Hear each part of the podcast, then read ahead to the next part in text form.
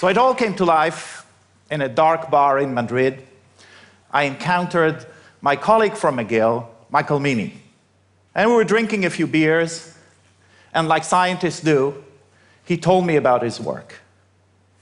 And he told me that he is interested in how mother rats lick their pups after they were born.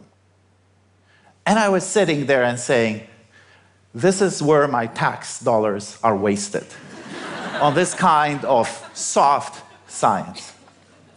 And he started telling me that when the rats, like humans, lick their pups in very different ways, some mothers do a lot of that, some mothers do very little, and most are in between.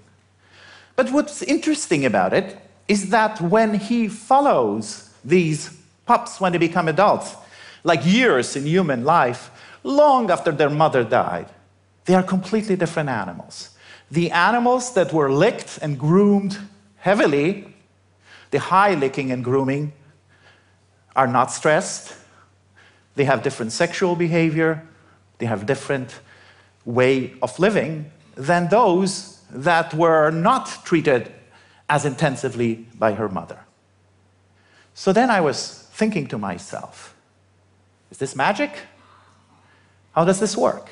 As geneticists would like you to think, Perhaps the mother had the bad mother gene that caused her pups to be stressful, and then it was passed from generation to generation. It's all determined by genetics. Or is it possible that something else is going on here? So in rats, we can ask this question and answer it. So what we did is a cross-fostering experiment. You essentially separate the litter the babies of this rat at birth to two kinds of fostering mothers. Not the real mothers, but mothers that will take care of them.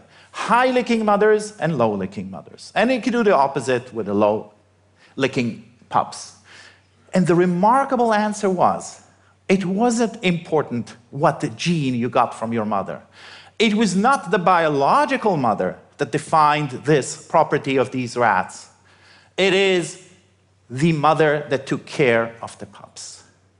So, how can this work? I'm an epigeneticist. I'm interested in how genes are marked by a chemical mark during embryogenesis, during the time we're in the womb of our mothers, and decide which gene will be expressed in what tissue. Different genes are expressed in the brain, and in the liver, and the eye. And we thought, is it possible that the mother is somehow reprogramming the gene of her offspring through her behavior? And we spent 10 years, and we found that there is a cascade of biochemical events by which the licking and grooming of the mother, the care of the mother, is translated to biochemical signals that go into the nucleus and into the DNA and program it differently.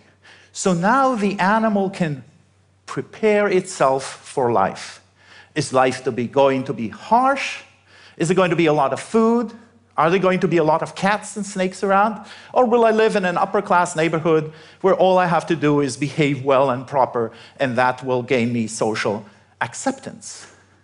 And now one can think about how important that process can be for our lives. We inherit our DNA from our ancestors.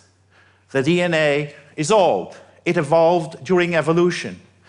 But it doesn't tell us if you are going to be born in Stockholm, where the days are long in the summer and short in the winter, or in Ecuador, where equal number of hours for day and night all year round. And that has such an enormous amount on our physiology. So what we suggest is perhaps what happens early in life those signals that come through the mother tell the child what kind of social world you're going to be living in.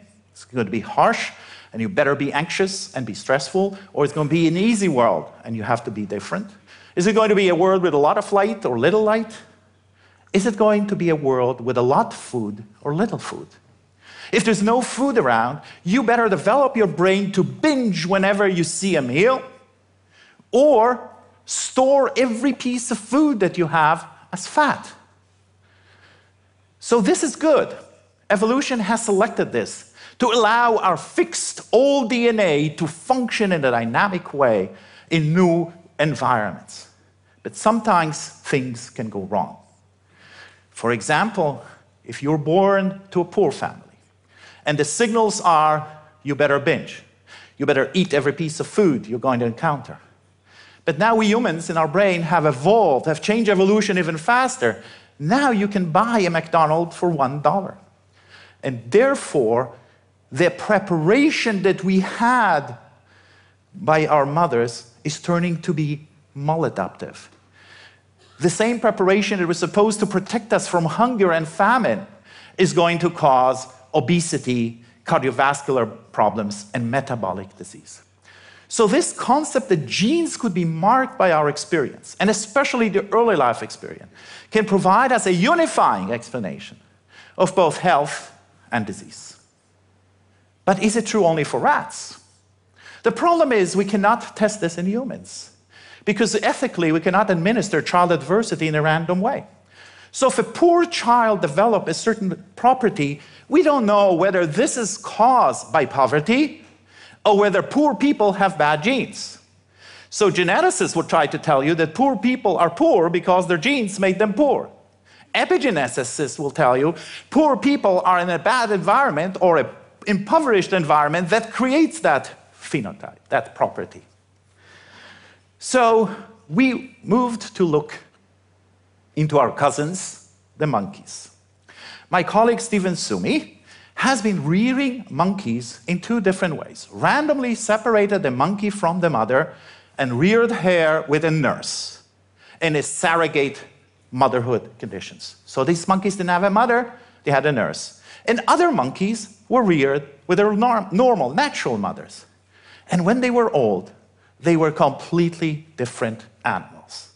The monkeys that had a mother would not care about alcohol, they were not sexually aggressive. The monkeys that didn't have a mother were aggressive, were stressed, and were alcoholics. So we looked at their DNA early after birth and see is it possible that the mother is marking, there is a signature of the mother in the DNA of the offspring. These are TA14 monkeys, and what you see here is the modern way by which we study epigenetics. We can now map those chemical marks, which we call methylation marks, on DNA at a single nucleotide resolution. We can map the entire genome. We can now compare the monkey that had a mother and not. And here's a visual presentation of this. What you see is the genes that got more methylated are red, the genes that got less methylated are green, you can see many genes are changing because not having a mother is not just one thing, it affects the whole way. It sends the signals about the whole way your world is going to look like when you become an adult. And you can see the two groups of monkey extremely well separated from each other. How early does this develop?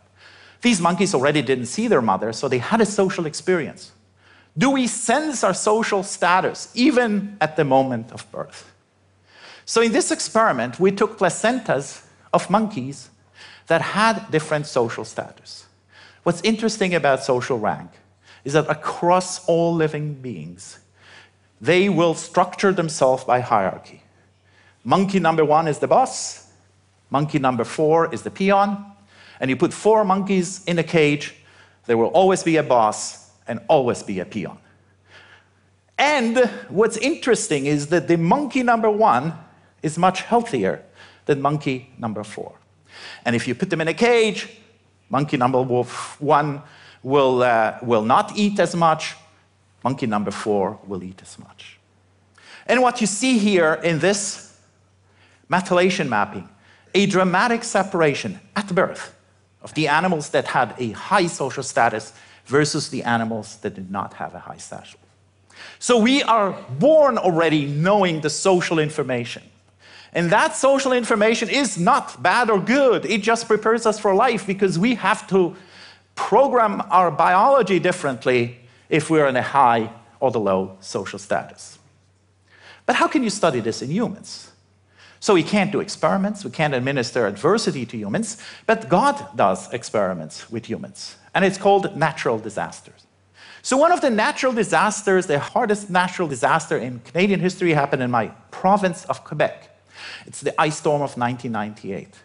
We lost our entire electrical grid because of an ice storm when the temperatures were in the dead of winter of Quebec, minus 20 to minus 30, and there were pregnant mothers during that time. And my colleague Suzanne King followed the children of these mothers for 15 years. And what happened was that as the stress increased, and here we had objective measures of stress, how long you were without power, where did you spend your time, was it in your mother's-in-law apartment or in some uh, posh uh, country home? So all these added up to a social stress scale, and you can ask the question, how did the children look like? And it appears that as stress increases, the children develop more autism, they develop more metabolic diseases, and they develop more autoimmune diseases. And we would map the methylation state. And again, you see the green genes becoming red as stress increases, the red genes becoming green as stress increases, an entire rearrangement of the genome in response to stress. So if we can program genes, if we are not just the slaves of the history of our genes, but they could be programmed, can we deprogram them? Because epigenetic uh, causes can cause diseases like cancer, um, metabolic disease, and mental health diseases. Let's talk about cocaine addiction. Cocaine addiction is a terrible situation that can lead to death and to loss of human life. We ask the question, can we reprogram the addicted brain to make that animal non-addicted anymore. We used a cocaine addiction model that recapitulates what happens in humans. In humans, you're in high school, some friends suggest you some cocaine, you take cocaine, nothing happens, months pass by, something reminds you of what happened the first time, a pusher pushes cocaine, and you become addicted, and your life has changed. In rats, we do the same thing, my colleague Alia did. He trains the animals to get used to cocaine. Then for one month, no cocaine. And then he reminds them of the party when they saw the cocaine the first time by cue, the colors of the cage when they saw cocaine, and they go crazy. They will press the lever to get cocaine till they die. We first determined that the difference between these animals is that during that time when nothing happens, there's no cocaine around, their epigenome is rearranged. Their genes are remarked in a different way. And when the cue comes, their genome is ready uh, to develop this addictive phenotype. So we treated these animals with drugs that either increase DNA methylation, which was the epigenetic mark we look at, or decrease epigenetic uh, uh, markings. And we found that if we increase methylation, these animals go even crazier. They become more craving for cocaine. But we've reduced the DNA methylation. The animals is not addicted anymore. We have reprogrammed them. And the fundamental difference between an epigenetic drug and any other drug is that with epigenetic drugs, we essentially remove the signs of experience. And once they're gone, they will not come back unless you have the same experience. So the animal now is reprogrammed. So when we visited the animals 30 days, 60 days longer, which is in human terms, many years of life, they were still not addicted by a single epigenetic treatment. So what we learned about DNA, the DNA is not just a sequence of letters, it's not just a script. DNA is a dynamic movie. Our experiences are being written into this movie, which is interactive. You're like watching a movie of your life with the DNA with your remote control. You can remove an actor and add an actor. And so you have, in spite of the deterministic nature of genetics, you have control of the way your genes look like. And this has a tremendous optimistic message for ability to now encounter some of the deadly diseases like cancer, mental health, with new approach, looking at them as maladaptation, that if we can epigenetically intervene, reverse the movie by removing an actor and setting up a new narrative. So, what I told you today is that our DNA is really combined of two components, two layers of information. One layer of information is old, evolved for millions of years of evolution. It is fixed and very hard to change.